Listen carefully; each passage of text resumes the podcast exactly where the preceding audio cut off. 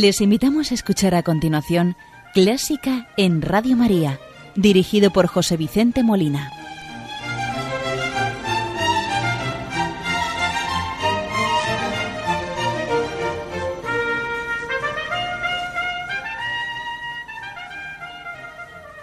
Muy buenas noches, queridos oyentes de Radio María.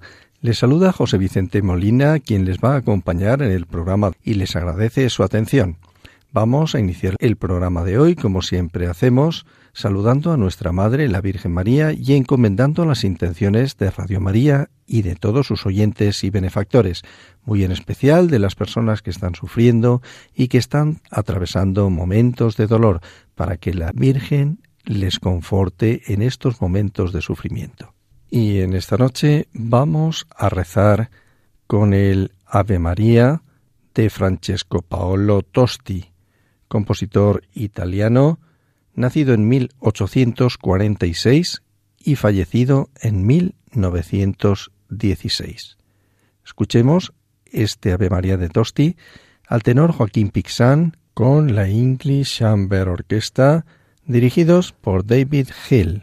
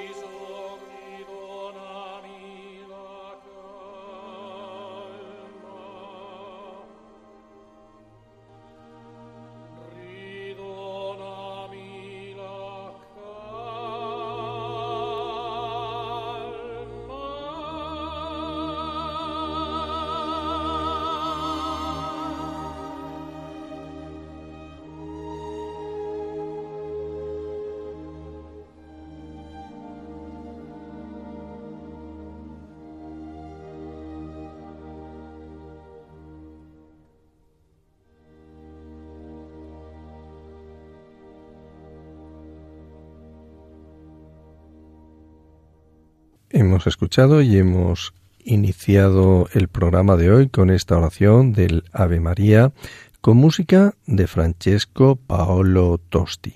Tosti, nacido en Ortona, en Abruzzi, en 1846 y fallecido en Roma en 1916, fue discípulo de Mercadante.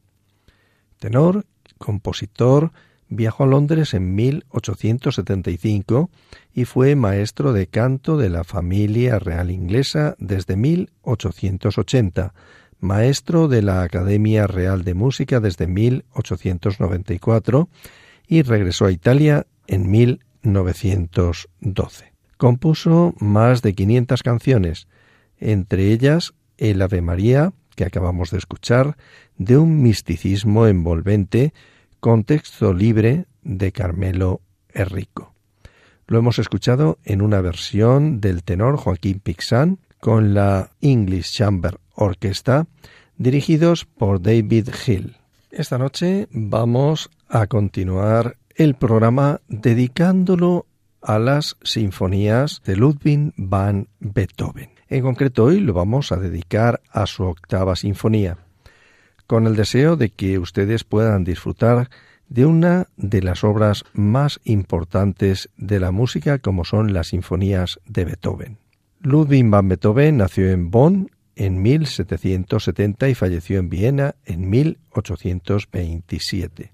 Nació en una familia de músicos, su padre Johann y su abuelo Ludwig eran unos grandes músicos, más el abuelo que el padre, el cual el abuelo intentó hacer del pequeño un nuevo fenómeno Mozart. Le enseñó a tocar el piano, el órgano y el violín, obligándole a dar conciertos desde niño, en los que sorprendía siempre a la audiencia con su talento para arrepentizar y especialmente para improvisar.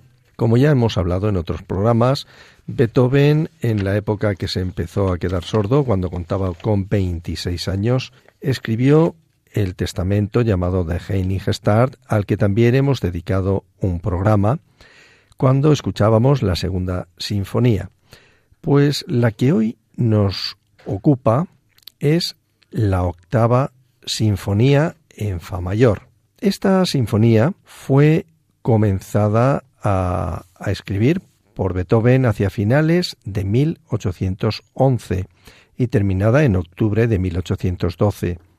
Su estreno se realizó bajo la dirección del propio compositor el 27 de febrero de 1814 en Viena. Tras la época que Beethoven padeció un gran sufrimiento, como comentábamos antes, cuando escribió el Testamento de Heiligenstadt, coincidiendo con su segunda sinfonía, y en la que el compositor empezaba a sufrir la sordera, lo que le acarreaba un gran dolor y sufrimiento en el cual se llegó a plantear incluso el suicidio.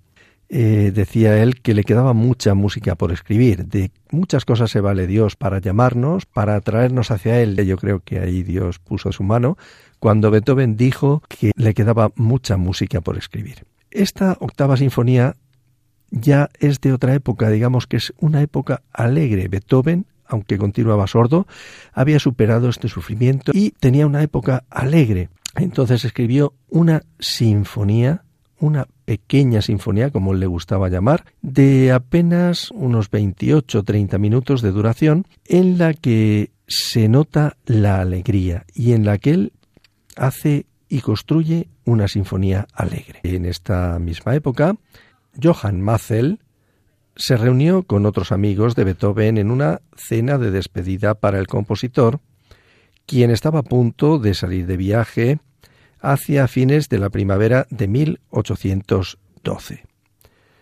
Beethoven, como decía anteriormente, estaba entonces eufórico, estaba contento, estaba alegre y estaba feliz. Y en esta fiesta, Mazel presentó el metrónomo, el artilugio, especie de reloj con un pequeño pendulito. Ahora ya actualmente pues los hay electrónicos, digitales, etcétera, ¿no? Pero el original, la cuerda con, con un pendulito y una pesita en la que eh, al regular la pesa, subirla o bajarla, pues hace que el metrónomo vaya más rápido o más lento, marcando los tiempos, marcándonos las figuras que entran, la que sea, ¿no? La que el compositor crea que es la ajustada por minuto. Entonces, Mazel invitó a los compositores y todos los que estaban allí, presentó su artilugio y les invitó a utilizarlo. Esperaba proporcionarles a los compositores una forma de indicar el tempo con exactitud y a los intérpretes una ayuda para la ejecución regular. Beethoven aplaudió la idea alegremente y de inmediato se lanzó a componer. Aparentemente eh, se inspiró o compuso una melodía espontánea basada en el ta ta ta ta del instrumento de Mazel. Los demás asistentes se reunieron para convertir la canción en un rondo. Esa tonada intrascendente pasó a formar parte del segundo movimiento de la octava sinfonía, que a continuación vamos a escuchar, en la que Beethoven estaba trabajando en ese momento. La melodía cuenta con un acompañamiento acompasado sugerente del metrónomo. La instrumentación de esta sinfonía está orquestada para dos flautas, dos oboes, dos clarinetes en si bemol, dos fagotes, dos trompas, dos trompetas en fa, timbales y cuerdas, violines primeros y segundos, violas, violonchelos y contrabajos. Está estructurada en cuatro movimientos. El primero, allegro vivace e con brío. El segundo, allegretto scherzando. El tercero, tempo de minueto. Y el cuarto, allegro vivace. Vamos a escuchar en primer lugar el allegro vivace e con brío. La inclusión de este tema no eh, metronómico es un ejemplo de humor en la sinfonía. La obra abunda en pausas inesperadas, notas sorprendentes y gestos no preparados. Los súbitos estallidos en compás de 2x4 dentro del primer movimiento en 3x4 son un ejemplo del bien intencionado humor de la sinfonía. También es ingeniosa la forma en que finaliza el primer movimiento, con el corte repentino de lo que parece ser una nueva expresión del tema principal. Escuchemos ya el primer movimiento, alegro, vivace e con brío en una versión de la Berliner Staatskapelle dirigida por Daniel Barenboim.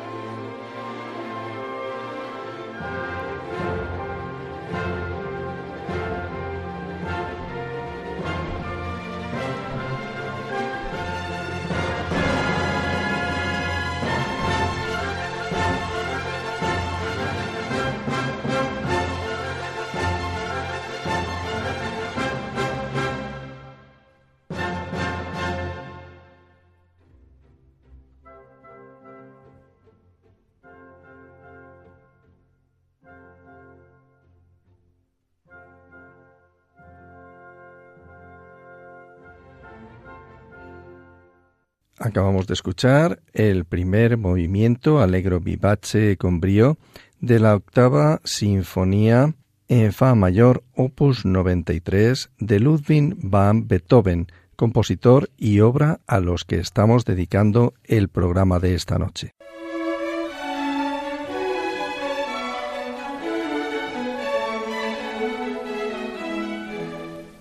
Buena música para encontrarse con la suprema belleza que es Dios. Clásica en Radio María.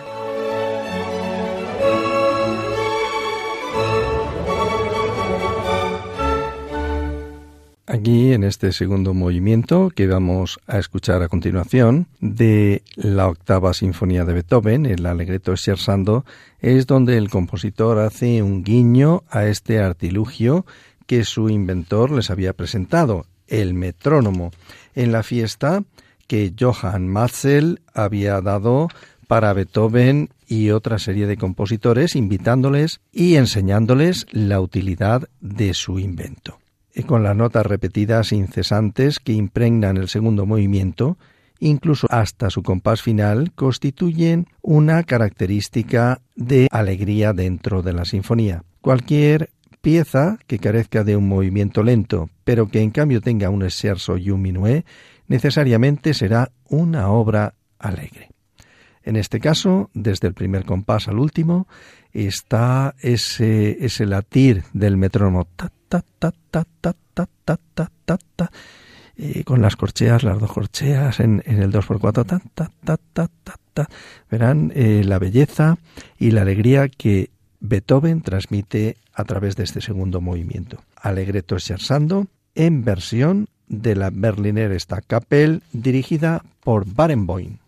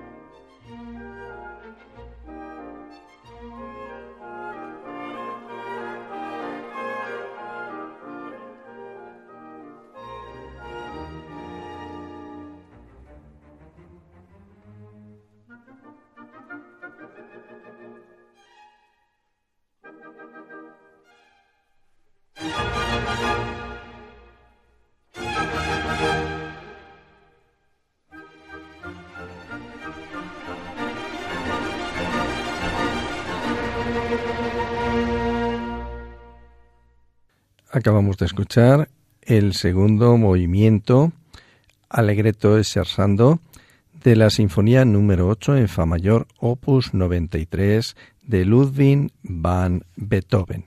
La octava sinfonía de Beethoven se encuentra con la bienaventurada felicidad en un marco de risueño humorismo, un perfecto modelo de equilibrio repleto de simpáticas bromas y guiños graciosos, y en cuyos pentagramas, llenos de encanto y henchidos de fresca vitalidad, Beethoven parodia el estilo clásico de finales del siglo XVIII.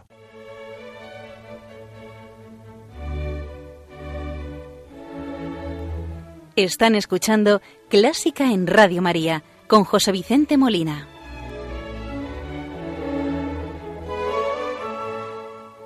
La octava sinfonía de Beethoven compuesta durante el verano de 1812 mientras Beethoven permanecía en la bohemia ciudad balneario de Teplitz, fue terminada en menos de cinco meses después de la séptima. El manuscrito está fechado en el mes de octubre de aquel año, 1812, y no fue dedicada a nadie. Su estreno se hizo bajo la dirección del compositor en 1814. Pasó casi inadvertida en la vienesa Tensal en su primera interpretación, una acogida fría y poco estimada, que sin embargo no recibiría la séptima, interpretada de forma previa en aquel mismo concierto, y que sí fue aplaudida con una estruendosa ovación. Beethoven, enojado por este ingrato trato, comentó que la consideraba mejor, la octava que la séptima. La mala e inmerecida suerte que acompañó a la octava perduró durante largo tiempo. Hoy aún sigue estando injustamente entre las menos tocadas de la producción sinfónica beethoveniana. Pero distando mucho de ser una obra mediocre, Berlioz la distinguirá con el calificativo de sinfonía perfecta en su triple concepto de la instrumentación, del ritmo y del estilo melódico. El tiempo de minueto, en el que él continúa el ingenio de esta sinfonía, que comienza con una deliciosa ambigüedad acerca de cuál es el tiempo realmente fuerte, el primer tiempo de cada compás.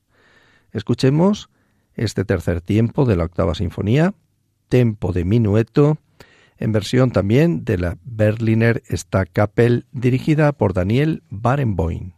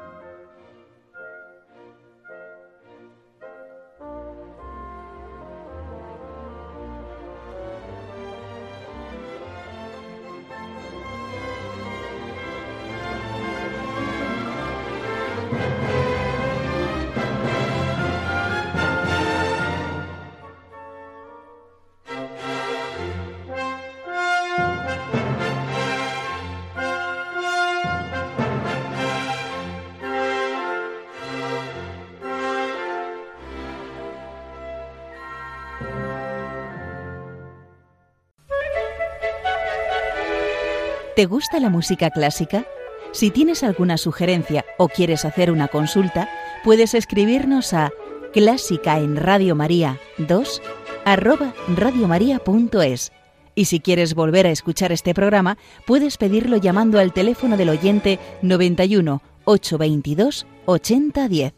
También lo tendrás disponible en el podcast de Radio María, www.radiomaria.es.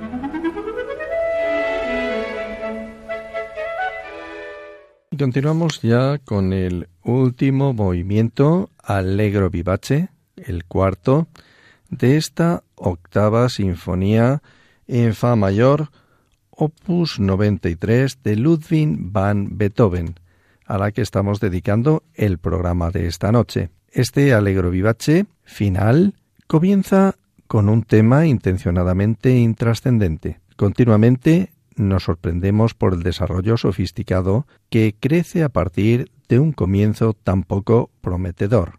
La recapitulación, al estilo de Haydn, prácticamente en cuanto comienza la sección del desarrollo, es una parte deliciosa. El cierre, excesivamente grandioso, constituye una última manifestación del momento alegre que estaba viviendo Ludwig van Beethoven. Escuchemos este cuarto movimiento de la octava sinfonía, Allegro Vivace, en versión de la Berliner Stadtkapelle dirigida por Daniel Barenboim.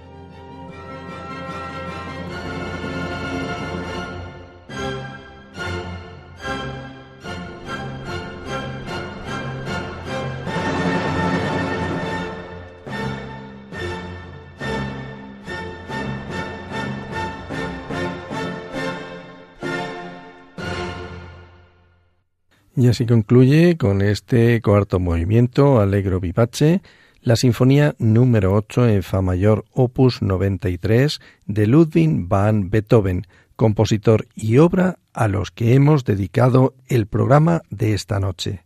Pero Beethoven, aparte de componer obras de gran formato como son sus nueve sinfonías, óperas, también compuso obras pequeñas y no por ello menos importantes y muy conocidas, como es el caso de la que vamos a escuchar en los pocos minutos que restan del programa. Me estoy refiriendo a Para Elisa, una obra de pequeña forma que compuso Beethoven para piano.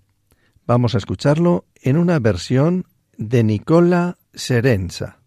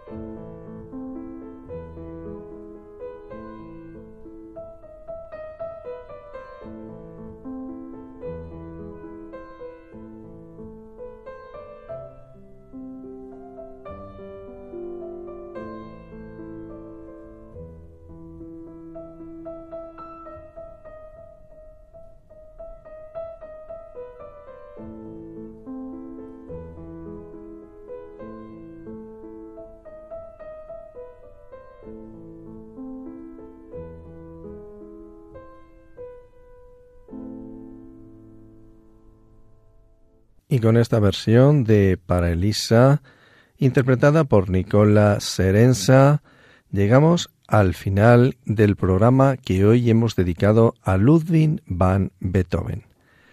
Les pido disculpas porque esta versión no es lo suficiente buena como un servidor hubiese deseado. En alguna ocasión buscaré otra versión mejor. Hoy hemos dedicado el programa al compositor alemán Ludwig van Beethoven y a su octava sinfonía en Fa mayor opus 93. Les ha acompañado José Vicente Molina, quien desea que el programa haya sido del agrado de todos ustedes. Continúen en nuestra sintonía. Muy buenas noches y que Dios les bendiga.